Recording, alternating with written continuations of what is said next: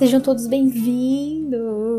Gente, eu tô muito feliz de estar fazendo esse projeto, colocando ele em prática finalmente. Meu nome é Roberta Vicente, agora Fortuna, porque eu sou uma moça recém-casada com um homem maravilhoso de Deus. Tenho 25 anos e a história desse projeto nasceu no meio de uma crise gigantesca de criatividade que eu venho tendo, não vou dizer que eu tô 100% recuperada, mas eu venho tendo já vai fazer mais ou menos um ano, talvez um pouco mais. E eu decidi dar o nome desse podcast de A Jornada, que eu tava pensando no nome, né? Já fazia mais ou menos umas duas semanas que eu tava tentando, pá, que não, que eu vou dar no meu podcast. Não queria botar meu nome, sabe? Tava escutando uma música que é a minha mais nova música favorita. Se chama Storyteller, da Morgan Harper Nichols, que inclusive é uma artista incrível que me inspira demais dá uma, uma jogada no Insta, ela tem um Instagram com muitas frases inspiradoras e as canções delas têm letras muito dela tem letras muito profundas. Enquanto eu escutava Storyteller, que foi mais ou menos uma direção também que eu recebi do Espírito Santo para esse ano, pela toda a produção de conteúdo que eu vou fazer e tô fazendo na internet, que é sobre documentar a jornada. Acho que isso é muito genuíno, assim. Eu não me sinto preparada para ensinar alguma coisa, mas eu documento tudo aquilo que eu tenho aprendido e tenho vivido no Senhor. Então, o nome A Jornada também é o nome de um livro muito bom, inclusive que eu li há um,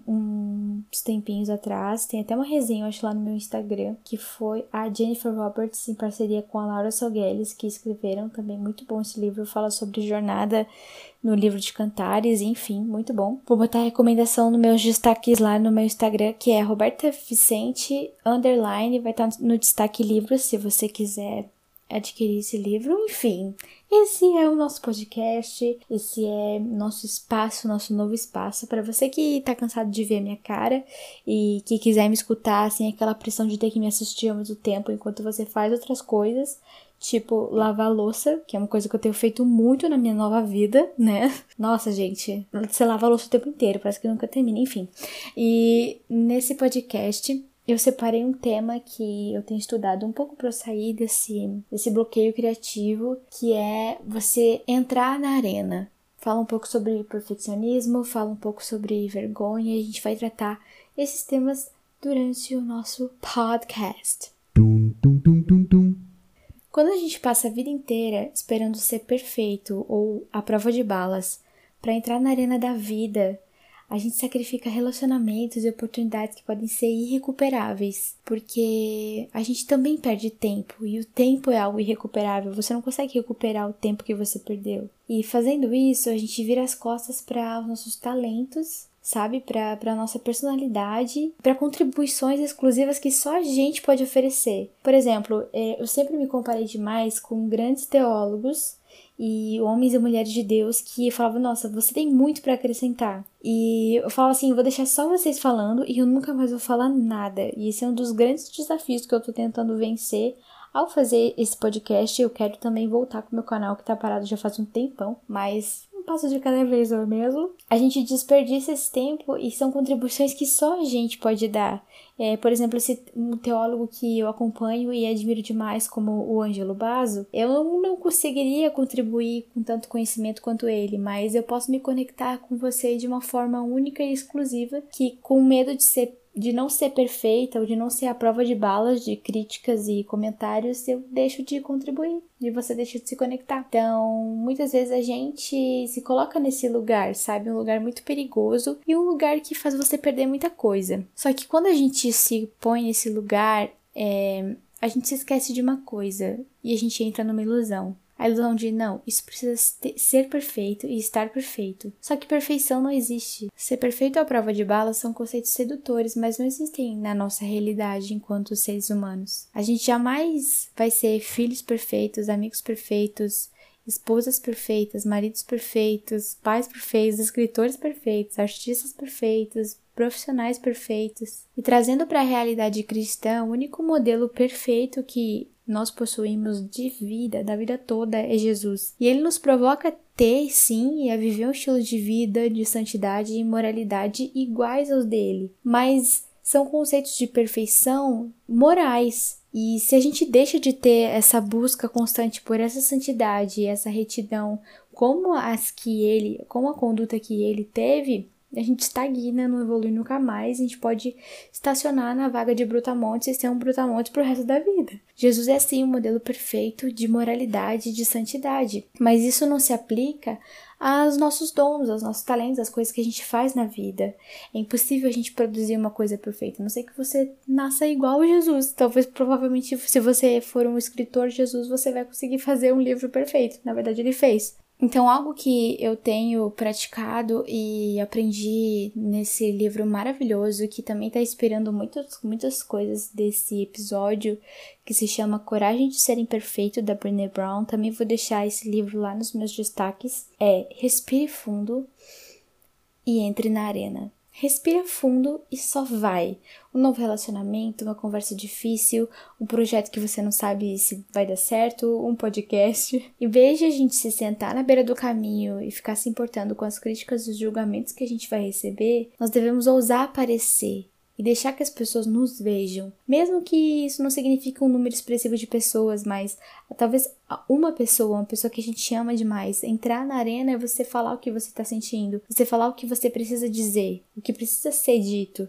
Nós gostamos muito de ver vulnerabilidade e verdade nas outras pessoas, mas a gente tem muito medo de, de, deixar que as pessoas vejam isso na gente. Porque a gente tem medo de que a nossa verdade não seja suficiente sabe? Que ela não seja o bastante, tanto quanto aquilo que eu tô vendo daquilo que a pessoa tá me mostrando. O medo de que o que somos ou sentimos não seja o bastante, ou bom, ou correto, ou aquilo que você quiser inserir, o que você é não é tão bom, ou enfim. É o que eu chamo de vergonha, assim, o que eu tenho aprendido a identificar em mim. E todos nós sentimos vergonha. Todos nós temos o bem e o mal, a escuridão e a luz dentro da gente, mas se a gente não souber organizar essas coisas no nosso interior e fazer as pazes com a nossa vergonha, a gente não vai conseguir entrar em contato com a nossa vulnerabilidade, que é esse centro das nossas emoções, e agir corajosamente a partir disso. E aqui vem um momento geek que a Brené trouxe no livro dela e eu precisei olhar no meu livro também para saber se isso realmente existiu. Isso realmente existiu. Eu li Harry Potter já faz muito tempo, sim, é sobre Harry Potter.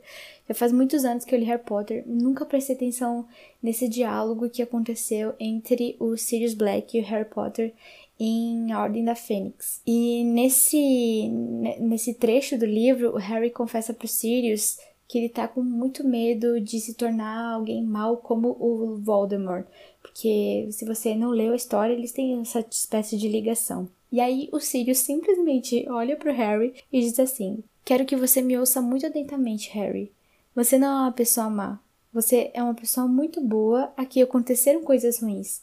Além disso, o mundo não se divide em pessoas boas e comensais da morte, ou no caso, as pessoas más. Todos temos luz e trevas dentro de nós. O que importa é o lado o qual decidimos agir, e isso é o que nós realmente somos. Você não é os seus erros ou as suas imperfeições. Você é o que você decide fazer com essas coisas. Você como você decide, decide agir a partir dessas coisas. E um outro ponto que eu gostaria de tocar nesse podcast, que até foge um pouquinho do assunto, é você não é o que você faz. Nós que lidamos com a criatividade em algum nível, se você lida com a criatividade em algum nível, a gente corre muito risco de se enrascar nisso. Você meio que acaba transferindo a autoestima para o que as pessoas pensam. E a gente até tem sucesso em algumas coisas que faz e produz, mas de repente a gente se torna dependente disso. E quando você sabe lidar, quando você é consciente da sua vergonha, você se conecta com esse sentimento sem fugir dele, porque a gente tem. É muito autoprotetivo. Quando a gente vê alguém passando vergonha, a gente se fecha. Quando a gente passa vergonha, a gente se fecha. Todo mundo foge da vergonha em algum nível. Mas quando a gente é consciente da nossa vergonha, a gente até espera que as pessoas gostem do que a gente faz. Mas a nossa autoestima não tá mais em jogo. Tipo, você sabe que é só mais uma ideia, ou um artigo, ou uma fotografia, ou um vídeo, ou um projeto, ou um bom discurso, mas isso não é o que você é. E quando você se conecta com esse sentimento, independente dos resultados das suas ações, você tentou. Você se expôs, você teve coragem de topar os desafios, e isso está conectado com quem você é, a sua coragem de entrar na arena. Saber lidar com a vergonha é ser capaz de dizer: isso dói, é decepcionante e até pode me devastar, pode acabar comigo, mas o sucesso e a aprovação do outro não são os valores que me controlam. Meu, meu valor é a coragem. E eu fui lá e fiz. Eu fui coerente com isso. E eu não me envergonho disso. E eu presumo, para terminar esse podcast, eu acho, que essa seja a resposta que Deus espera de nós. Especialmente quando alguma ideia ou projeto que nós começamos tem nascido no coração dele. Se Deus mandou, o nosso único papel é ser corajoso e fazer isso. Até se você não recebeu uma palavra, você sente que é uma coisa que você precisa é, fazer nascer de você essa coragem, essa bravura, vai lá e faz. Eu decidi em alguma fase da minha jornada só aceitar críticas e sugestões de pessoas que também estão na arena, que também estão fazendo, também estão se expondo, a de pessoas que não me conhecem, que não se expõem, que eu não sei quem são, essas críticas e essas opiniões não têm valor para mim. Porque se Deus me mandou fazer alguma coisa, se eu sinto que eu preciso fazer isso, se é o que precisa ser feito no momento, a minha única atitude no momento que eu preciso tirar de dentro de mim é coragem para fazer isso. E eu tenho o apoio dele. E com certeza você também vai ter o apoio das pessoas que você ama. Por isso, compartilhe o seu coração, compartilhe os seus sonhos, os seus pensamentos, os seus projetos com as pessoas que você ama. Eu acho que era isso que eu tinha para dizer nesse episódio. E eu espero que alguma dessas coisas que eu disse tenha feito sentido para você. Esse é um assunto que eu tenho aprendido muito sobre, tenho aplicado muito na minha vida e graças a Deus tem funcionado. Uma prova disso é este podcast estar nascendo, não é mesmo? E eu queria te convidar para você entrar nessa jornada comigo, é a jornada desse podcast, essa jornada de autodescobrimento, porque é isso que a gente vai fazer aqui. A gente vai documentar aquilo que a gente tem aprendido. Então, aceito, aceito sugestões de temas, é só você mandar uma mensagem lá no Insta e até o próximo episódio. Beijos!